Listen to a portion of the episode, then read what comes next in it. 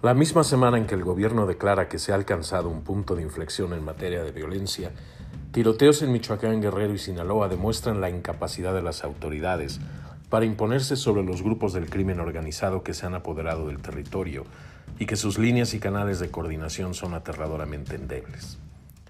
El caso del tiroteo del jueves 17 de octubre en Culiacán es el más grave de los tres, por cuanto demuestra que a la hora de tomar una decisión el gobierno actuó con absoluta incompetencia, desconexión entre las instancias y una total falta de sentido político y jurídico.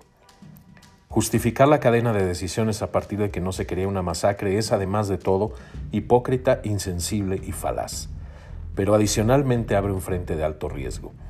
El gobierno declara de esta manera que quien tiene la sartén por el mango es el crimen organizado y que se acepta la compra de un cese al fuego a cambio de la liberación de un capo.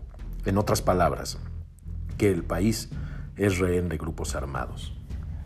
No hay respuestas fáciles a este problema.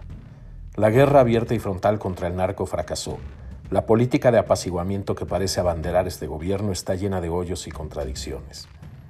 En medio de todo esto los espacios públicos siguen tomados. No son ya de la población civil.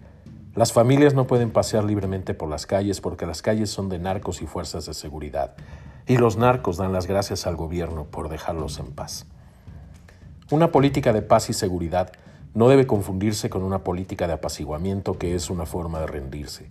Se pueden y se deben construir políticas públicas que quiten recursos y gente al crimen organizado, pero en ciertos momentos el Estado debe usar la fuerza que le prescriben las leyes para imponer el orden.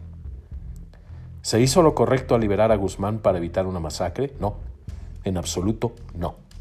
El Estado tiene la atribución y facultad de la fuerza y si actúa en coordinación con las fuerzas de seguridad y cuerpos de inteligencia, ejecuta la operación ordenada y coordinadamente, pero no lo hizo.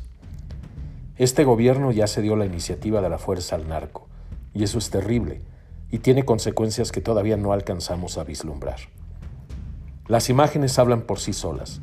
Una ciudad tomada, plagada de columnas de humo, civiles aterrados, tumbados pecho a tierra o encerrados en casas y oficinas, y un presidente que corre apresuradamente a tomar un avión a otra parte porque no tiene respuesta, porque nunca tuvo plan.